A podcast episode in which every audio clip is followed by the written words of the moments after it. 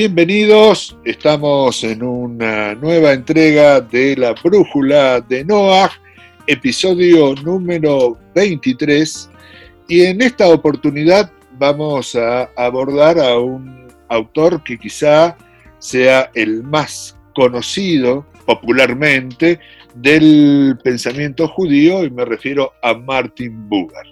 Nuevamente para conducir este barco hacia el pensamiento, contamos de timonel con el rabino Ari Burstein. ¿Cómo estás, Ari? Hola, Manolo, ¿cómo va? Muy bien.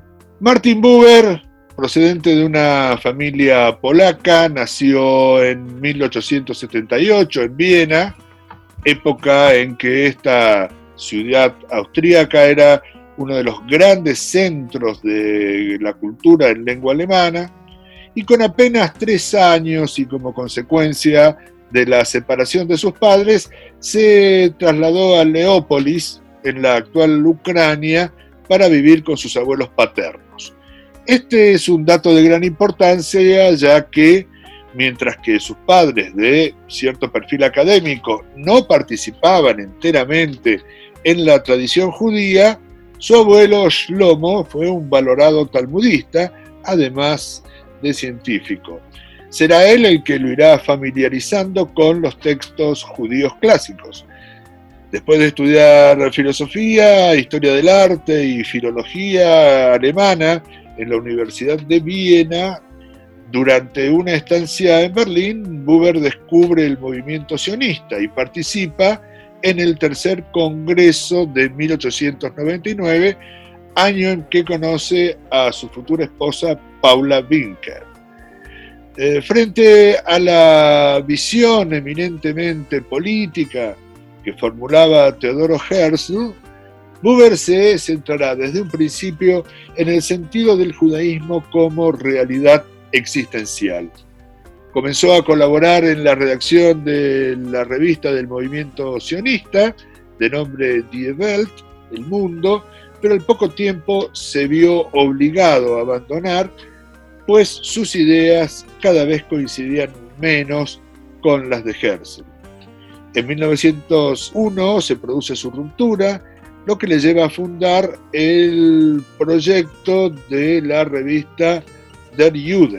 En este mar voy a traer eh, a la conversación al escritor Yoram Hassoni, quien propone una historia intelectual del sionismo a partir de lo que considera son dos corrientes históricas de pensamiento contrapuestas. La corriente estatista, diríamos, iniciada por Herzl, centrada en la acción política y en la creación de un Estado soberano, como finalmente ocurrió, frente a una concepción antiestatista centrada en la creación de una sociedad, podríamos decir, ejemplar, social y moralmente utópica, de la que Buber sería el iniciador o tal vez el máximo representante. ¿Estás de acuerdo con esta división, Ari? Bueno, primero Manolo, en tu extensa introducción has tocado varios puntos que brevemente yo quisiera también referirme a ellos. El primero es con respecto a la fama de Buber como el filósofo judío contemporáneo más conocido esto es verdad, es verdad a nivel internacional. No estoy seguro que sea verdad a nivel judío interno, es decir, no es el filósofo más popular desde el punto de vista de la propia e interna tradición judía. Hay varios motivos para esto, varios motivos que los deberíamos tocar. Uno es que en cierta medida Buber copia gran parte de su filosofía, de sus maestros que ya hemos estudiado, Hermann Cohen y Franz Rosenzweig, y también tiene cierto, eh, cierta versión de la tradición judía diaspórica, media extremista, que también eh, eh, podemos tocar. Sí es verdad que Buber es un gran filósofo existencial sobre todo para el mundo, para el mundo no judío, hasta llegar a lugares absolutamente impensados, como se podría hasta nombrar toda la corriente tercermundista, o sea, la iglesia con todas las teorías de la liberación. Buber aparece ahí eh, en muchos casos. Ahora, con respecto específicamente a la historia del sionismo, yo creo que vos la planteas bien, pero, eh, y, es, y es un planteo clásico, es decir, ver eh, al sionismo principalmente dividido en dos corrientes, a pesar de que eran más, pero principalmente son dos. Una es el sionismo político dirigido por eh, Herzl y Max eh, Nordau, y el otro es el sionismo cultural, que estaba principalmente dirigido por eh, Ahadam, que su nombre original era Asher Ginsberg, posiblemente lo toquemos en nuestro curso, pero Asher Ginsberg era el gran ideólogo del renacimiento del pueblo judío como un renacimiento que primeramente tenía que poner el énfasis en lo cultural, tiene una teoría que hay algunas cosas que, lindan con la teoría de Buber, pero muchas cosas no, digamos. Haddam no era, estaba lejos de ser un existencialista, era una especie de organicista, organicista desde el punto de vista de la palabra orgánico. Él creía en el desarrollo cultural de un pueblo, así como igual como que se desarrolla un organismo eso para Buber era totalmente impensado. Buber eh, viene de, otro rumbo totalmente diferente, pero es verdad que Buber, y no de manera tan exagerada como a Haddam, que realmente fue un rival político muy serio de Herzl, pero Buber propone algo diferente o algo que, para él trasciende solamente los objetivos políticos del sionismo. Además, eh, y esto es más parte del anecdotario que de los datos históricos que van a determinar o influenciar su pensamiento, Buber había sido en su juventud una referencia dentro del mundo europeo de habla alemana, al punto que algunas celebridades de la literatura lo habrían buscado para reencontrarse con su extraviado pasado judío. Uno de ellos, se comenta, eh, fue Franz Kafka, nada menos. Incluso posteriormente Buber va a tener una relación política, si se quiere, con el guardián de los textos de Kafka, Max Brod. Bueno, esto Manolo vos lo, explicaste en la introducción también, porque Buber eh, muy, a, diferencia de todos estos grandes personajes que acabas de nombrar, como Kafka, también Brod, o los que nombramos antes, que son Rosenzweig, ni que hablar, y también Herman Cohen, que vienen, vienen con un bagaje cultural judío débil. Ellos se van transformando en, eh, van adquiriendo solamente en una etapa avanzada de la vida su, su bagaje tradicional judío, Buber crece con su abuelo Shlomo Buber, que fue uno de los eh, intelectuales más famosos de su época, yo diría es un investigador del judaísmo.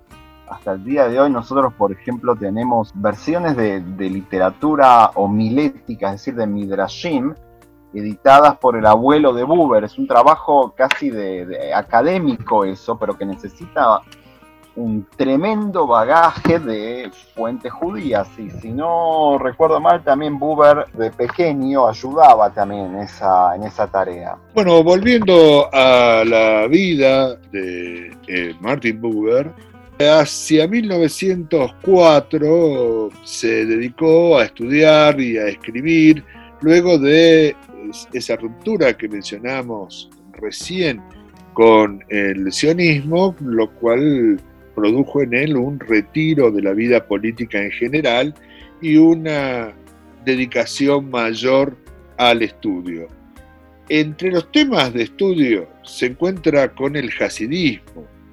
En aquel año, 1904, eh, escribe, escribe Martin Buber una serie de textos relacionados con el hasidismo e incluso traduce varios relatos por ejemplo, del rabí Nachman de Braslav, del yiddish al alemán.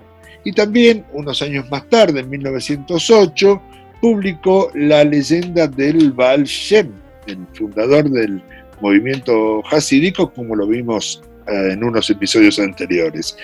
A partir de ese momento se puede decir que Buber inicia un camino que le llevará toda la vida de difundir y facilitar la comprensión del mensaje hasídico. Pero, ¿qué creyó haber encontrado un intelectual con tantas posibilidades de discusión política o filosófica en algo tan popular como el hasidismo? ¿Qué, qué, pensás, Ari, que encontró allí? Bueno, para contestar a esto, Manolo, que es eh, creo que la pregunta fundamental de toda la historia intelectual de Buber, tenemos que comenzar en realidad por lo más conocido, que tiene que ver con la, teoría de Buber, que es una crítica a su modernidad, que es su manera de, de formular el existencialismo, que en realidad los seres humanos en este mundo se relacionan para con su contexto que incluye a, no sé, a todo lo creado y a los otros seres humanos de manera utilitaria. ¿Ok?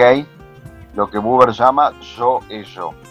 Para resumirlo por ahora muy brevemente, el objetivo de la vida es que ese ello se transforme en un tú no utilitario que finalmente va a terminar determinando cuál es tu yo, ¿ok?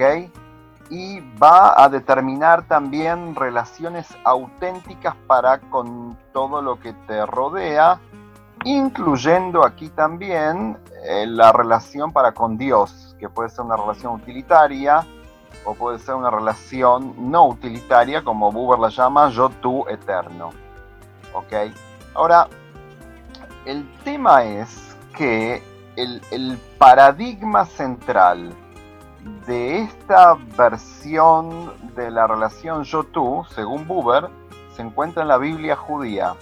Digamos, eso lo convierte a Buber en un gran exégeta de la Biblia judía y sus principales libros están dedicados a eso, a, explicar eh, libros enteros de la Biblia o explicar vidas enteras. Por ejemplo, tiene un libro llamado Moshe, que habla sobre toda la vida de Moisés, eh, libros sobre los reyes, libros sobre los eh, diferentes profetas, donde Buber ve ahí cómo se plasma o cómo la Biblia también intenta ser un paradigma de la relación yo-tú. Digamos, así como Hermann Cohen encuentra a un neocantianismo al estilo Herman Cohen en la Biblia y como Rosenzweig encuentra a la revelación eh, de amor en la Biblia, Buber encuentra el yo, tú también en la Biblia. Pero ¿cuál es la diferencia con los primeros dos y con los que van a venir también? Y aquí tenía una visión de sionista clásico también. Buber era primero un antinomista, antinomista en el sentido que, él creía que las, las leyes judías, los preceptos, solamente podían arruinar la, relación existencial. Es decir, no hay nada heterónomo que venga de afuera que pueda ayudar a crear una relación auténtica entre dos seres, entre un ser y una cosa, o entre el hombre y Dios. La, heteronomía solamente arruina. Entonces, esa definición lo que produce es que haya una catalogalización de Buber de la historia de la literatura rabínica que se produce, salvo los primeros dos o tres siglos, se produce después durante mil, no sé, mil setecientos años en la diáspora, todo eso es una tergiversación del youtube. Pero hay un solo, una sola excepción a toda esa tergiversación. Y esa excepción es el hasidismo. Es decir, el hasidismo es la vuelta al yo tú que aparece en la Biblia. ¿Por qué es la vuelta? Porque primero está la figura del rebe o del Sadik, el justo, que es, justamente la fuente del yo para con toda su comunidad, ¿ok? Y segundo, Buber ve en una visión muy poco ortodoxa, yo diría muy poco académica también, ve o intenta resaltar la parte antinómica del Hasidim. Se lo voy a contar con un cuento muy rápido, no sé, hay famosos cuentos de que en, el rezo del Día del Perdón, de Yom Kippur, hay un niño que se pone a tocar la flauta en la sinagoga y todos lo intentan callar y viene el rebe, digamos, y dice, no, no, no, ustedes lo lo intentan callar, pero esa es la verdadera el verdadero rezo, el más auténtico que hay, mucho más que todo, que el, todo el de nosotros. Entonces, esas historias que existen, pero que son media excepcionales, Buber las transforma como eh, el paradigma del Yotú y el paradigma de un judaísmo auténtico que va más allá de la ley. ¿ok? cosa que no existió en todo, en todo el momento, en todos los siglos diaspóricos, y cosa que tendríamos que volver a aplicar, ¿sí? es ese tipo de principios en la vuelta del pueblo judío a la tierra de Israel, que también se debería hacer en los parámetros de una relación auténtica yo-tú. Bueno, hacemos un breve corte y enseguida continuamos hablando de Martin Buber con el Hasidí.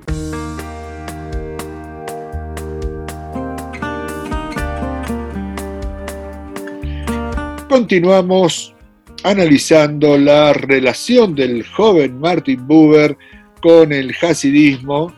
Lo habías desarrollado bastante extensamente, Ari, pero eh, a mí me queda siempre la duda acerca de cuál era la concepción de fondo de Martin Buber, ya que recibió críticas, diría, bastante responsables dentro del mismo ámbito del pensamiento judío por esta suerte de sacralización que hacía de la literatura y los hábitos de los hasídicos. Entre ellos, eh, lo criticó duramente Gerson Scholem, quien dijo alguna vez que Buber difundió una visión desfigurada y parcial de lo que en realidad fue históricamente el hasidismo. ¿A qué se refería exactamente? Bueno, primero la primera discusión eh, fue con Rosenzweig, es decir, que la discusión que tiene con Rosenzweig acerca de la de la actualidad y relevancia de los preceptos de la Torá, eh, es en el fondo una discusión acerca de su concepción del hasidismo. Digamos, porque como decíamos antes, él creía que el hasidismo era la superación de los preceptos de la Torá. Con Gershom Scholem hay una relación amor-odio que dura varias décadas y es verdad que desde un primer momento Gershom Scholem cuando empieza a estudiar la historia de la mística judía cree que Buber ideologiza la, el tema hasídico, sobre todo lo transforma en algo antinómico, cosa que realmente no hay manera de, verlo así, a pesar que en la segunda, tercera generación el movimiento hasídico tiene una gran controversia con los oponentes al hasidismo que los veían como ultra reformistas, pero no era, eh, no, no se puede decir para nada que es un movimiento que intentó abolir eh, la ley judía, digamos, nunca. En todo caso, había interpretaciones, a lo mejor un poco raras, pero nunca pasó eso. Ahora, el tema con Gershom Solem dura varias décadas hasta que Gershom Solem emigra a la tierra de Israel eh, bastantes años antes que Martin Buber. Martin Buber eh, sigue como gozando de su fama en el exterior y hasta que ya no puede más por el tema del nazismo, ahí sí intenta emigrar a la tierra de Israel y acá se produce una de las eh, una de las disputas académicas más conocidas que existen en la historia del pensamiento judío moderno. Gershom Scholem es el decano o el, director del Departamento de Pensamiento Judío y de Mística de la Universidad Hebrea de Jerusalén e impide el ingreso de Martin Buber a dicho departamento. Por lo cual Martin Buber va a enseñar al departamento de sociología. ¿Ok? El tema principal es lo que nombraste vos, Manolo, el tema de la visión romántica y eh, ideologizada de Martin Buber sobre el hasidismo. Pero bueno, las paradojas de la historia son que eh, luego de pocos años, en el Departamento de Pensamiento Judío y Mística de la Universidad de Jerusalén se termina estudiando la filosofía de Martin Buber, a quien se le prohibió la entrada para enseñar ahí. Voy a rebobinar un rato eh, y volver a la discusión de la juventud de Buber, que recién mencionaste, con Franz Rosenzweig, porque allí el eje de la discusión es la concepción de la diferencia entre religión y religiosidad, que vos bien desarrollaste más temprano, en el judaísmo. Y aquí sí hay, me parece, una temática que lo podría vincular muchos años después con eh, las nuevas tendencias en la Iglesia Católica como la teología de la liberación, dado que Buber entiende la religiosidad como algo dinámico, enfrentado a la religión como algo estático, una dualidad que aparece en la obra que recién mencionabas, el Moisés, expresada en la contradicción Moisés-Aarón, una, una dualidad eh, presidida por la idea de la transformación práctica de la existencia, de la transformación social, mientras que la religión, o podríamos decir, la práctica rabínica más concretamente, es una orientación que dirige sus mayores esfuerzos a la manera apropiada de estudiar y cumplir con la Torá. Esta, esta tensión se mantuvo, me imagino, por varios años dentro del mundo judío, ¿o no, Ari? La, sí, la discusión es, eh, al fin y al cabo, lo que, lo que ya dijimos, que es el, valor actual, digamos, en la época de ellos, principios del siglo XX, el valor actual de los, eh, de los preceptos e instituciones dentro del judaísmo. La mayor parte de los pensadores judíos modernos, sobre todo los que vienen desde el lado asimilado, eso es muy interesante, la mayor parte intentan hacer una síntesis, digamos, de, lo institucional y de lo, lo que acá llamó Buber la religiosidad. Es decir, la religiosidad vendría a ser lo que no tiene límites y lo que es un, sentimiento auténtico y espontáneo. La religión, que dicho sea de paso, para el judaísmo es una palabra casi moderna, muy difícil definir el judaísmo como religión, pero para Buber viene a identificarse con todo lo institucional. ¿Ok? Eso es algo eh, decadente para él, es algo antinatural, anti espontáneo, anti todo. Esa es la gran discusión con casi todos los demás filósofos. Leyendo la más que recomendable biografía de Martin Buber, Encuentro en el desfiladero de Maurice Friedman, eh, se subraya la inquietud de Buber en su juventud por el momento de la filosofía que le tocaba vivir.